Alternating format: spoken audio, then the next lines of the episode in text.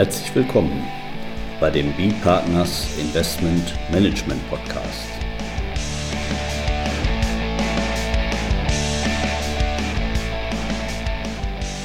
Immer wieder Mittwochs, kurzer Wochenrückblick, was in unserer Beratungspraxis besonders interessant war. Unser Thema heute.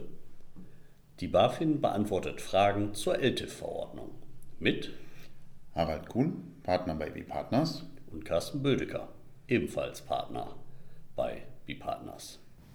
Ja, die BaFin hat sich zu Wort gemeldet bezüglich des LTIFs und bezüglich der LTIF-Verordnung.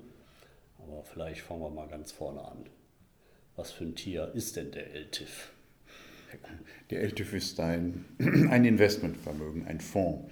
Es geht hier, äh, wenn ich mal etwas weiter ausholen darf, es geht hier um die Verordnung 2015-760 des Europäischen Parlaments und des Rates, die ist vom 29. April 2015 und sie regelt europäische langfristige Investmentfonds oder eben European Long-Term Investment Funds. Das Akronym wird dann eben zum LTIF.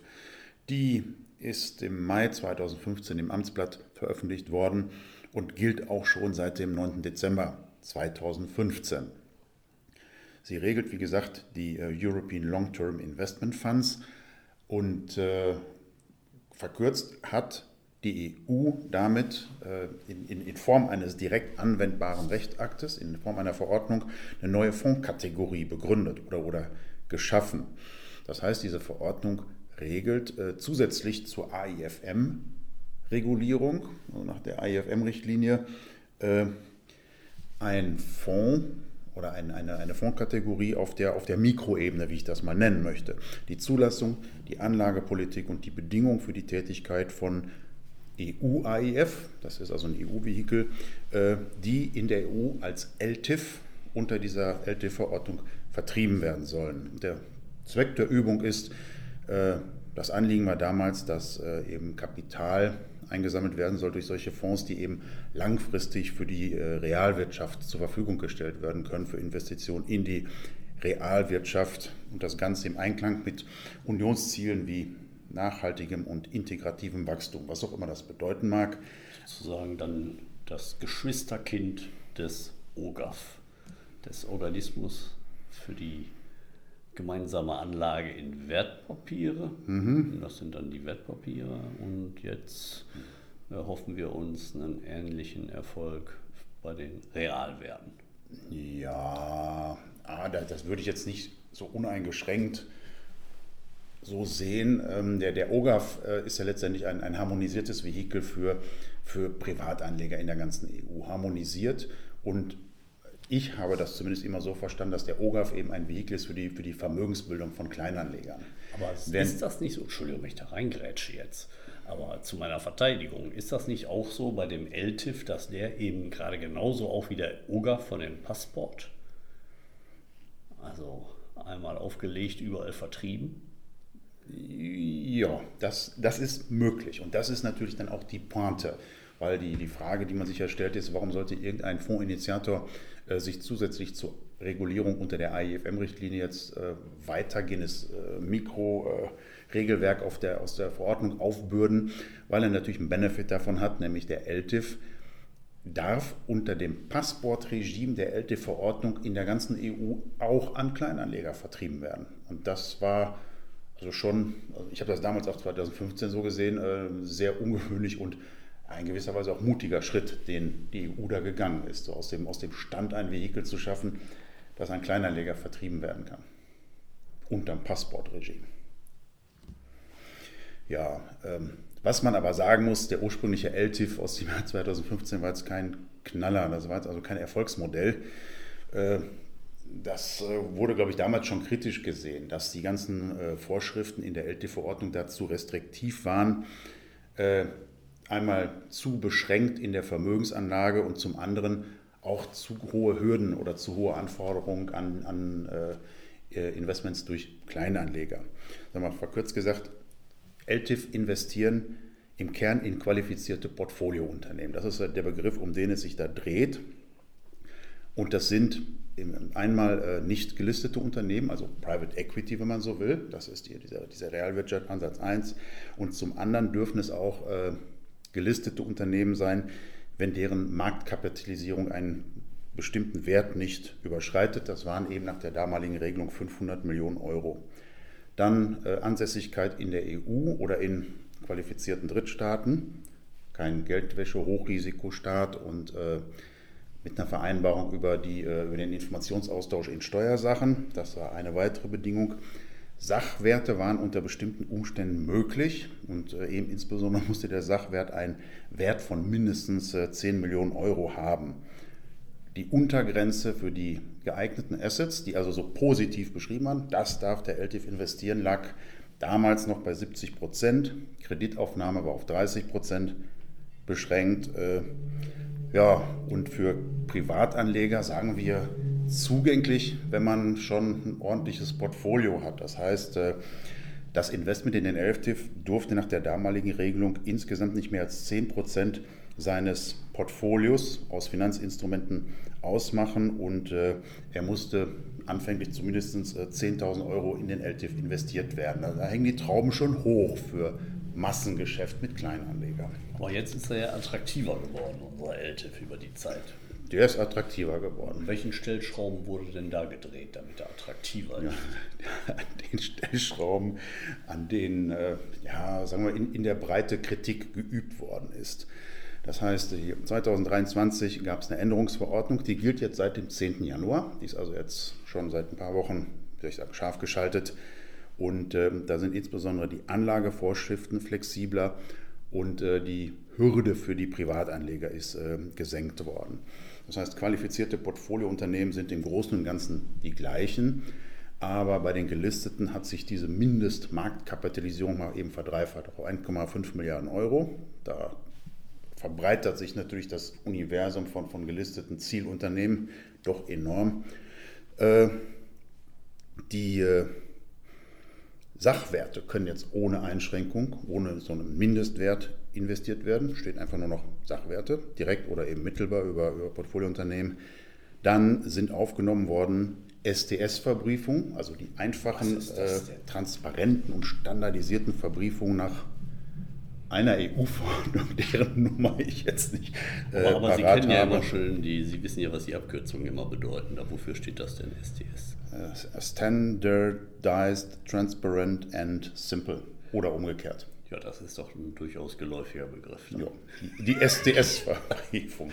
Eben als einfache, nicht, nicht komplexe äh, Verbriefungsvehikel. Äh, letztendlich auch ein Resultat der Finanzkrise, dass äh, die EU sich daran gemacht hat, eben ein Regelwerk zu schaffen für, für einfache und, und sagen wir, relativ leicht durchschaubare Verbriefung, wo nicht über hochkomplexe und Doppel-Dreifach-Verbriefungen etwas in so ein Portfolio oder sagen wir in, in, als Underlying in eine Verbriefung gerutscht, was der Investor am Ende weder kennt noch überhaupt bewerten kann. Ist das denn nur für Verbriefung von zinstragenden Instrumenten oder kann man da, oder ist das jetzt nicht so eng definiert oder ist das jetzt einfach eine zu detailgenaue Frage an der Stelle? Das fällt mir jetzt auch noch in einem ganz anderen Zusammenhang an. Kann ich aus dem Stand gar nicht sagen. Ausnahme für AIF, für, äh, wenn die dann im Prinzip mhm. für die Verbriefungszweckgesellschaften. Aber, aber äh, kann ich jetzt Lassen aus dem Stand nicht sagen. Ja. Äh, aber halt für, für die äh, LTIF, äh, sagen wir, muss das Underlying geeignet sein. Das geht also nicht mit jedem Underlying, sondern äh, das, das müssen im Prinzip Risiken sein, wo der LTIF auch direkt investieren kann. Stark vereinfacht. Jo, was haben wir noch gesehen? Die Untergrenze für die geeigneten Assets ist auch gesenkt worden von 70 auf 55 Prozent. Diversifizierung wurde gelockert, also die, die äh, Streuungsregeln und Mischungsregeln sind etwas entspannter. Die Kreditaufnahme ist jetzt differenziert. Wenn ein LTIF auch an Kleinanleger vertrieben werden kann, dürfen es maximal 50 Prozent des Nettovermögenswertes sein. Und wenn das ein LTIF ist, der ausschließlich an professionelle Anleger vertrieben werden kann, ist die Grenze doppelt so hoch, 100 Prozent des Nettovermögenswerts. Dann äh, noch der Hinweis, Dachfondsstrategien sind möglich. Das hat die BaFin übrigens auch in, in einer ihrer äh, FAQ dann auch so bestätigt. Ganz knapp, geht. Grundsätzlich schreibt die BaFin immer, aber das würde ich jetzt im ersten Anlauf mal nicht überbewerten. So ein juristisches grundsätzlich. Ja. Eigentlich immer, aber es mag Ausnahmen geben. Genau. Ja. ja. Und äh, was ich auch gar nicht so auf dem Schirm hatte, offene Fonds sind jetzt möglich. Ach. Also die müssen nicht mehr zwingend geschlossen sein, weil da kann man sich natürlich fragen, ob das nicht das ganze Konzept konterkariert, weil es ist ja halt long-term. Äh, aber und Realwerte hatten Sie auch gesagt. Und Realwerte, ja.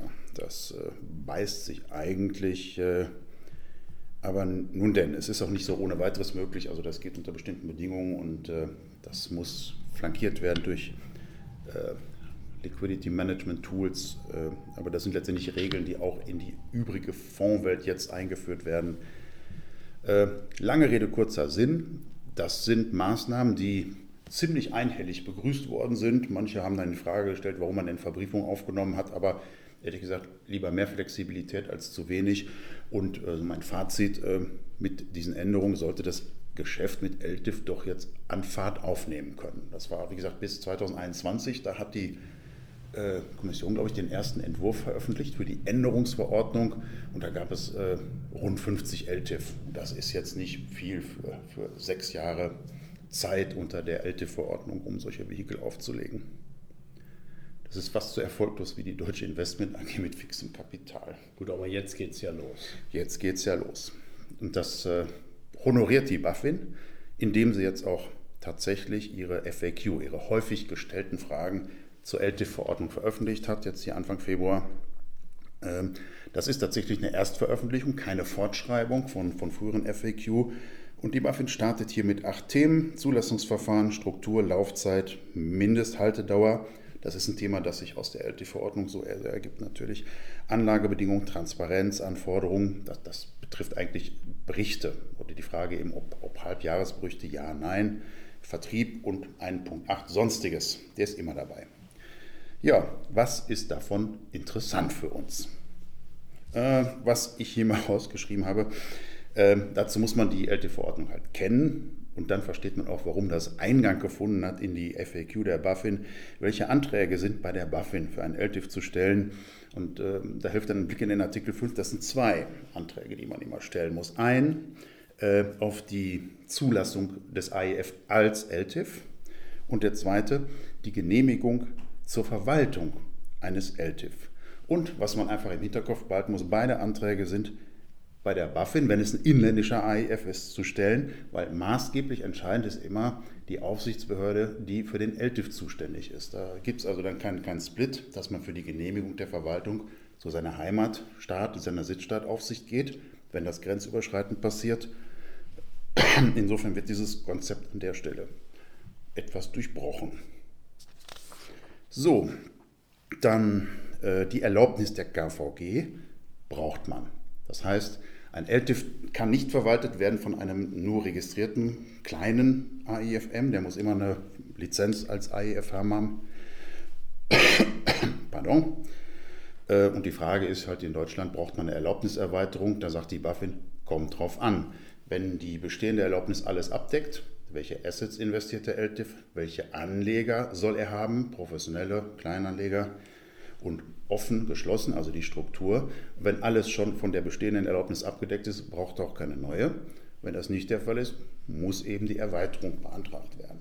Und die BaFin weist darauf hin, dass hier für die deutschen KVG, wenn nötig, der Unternehmensgegenstand dann noch angepasst werden muss.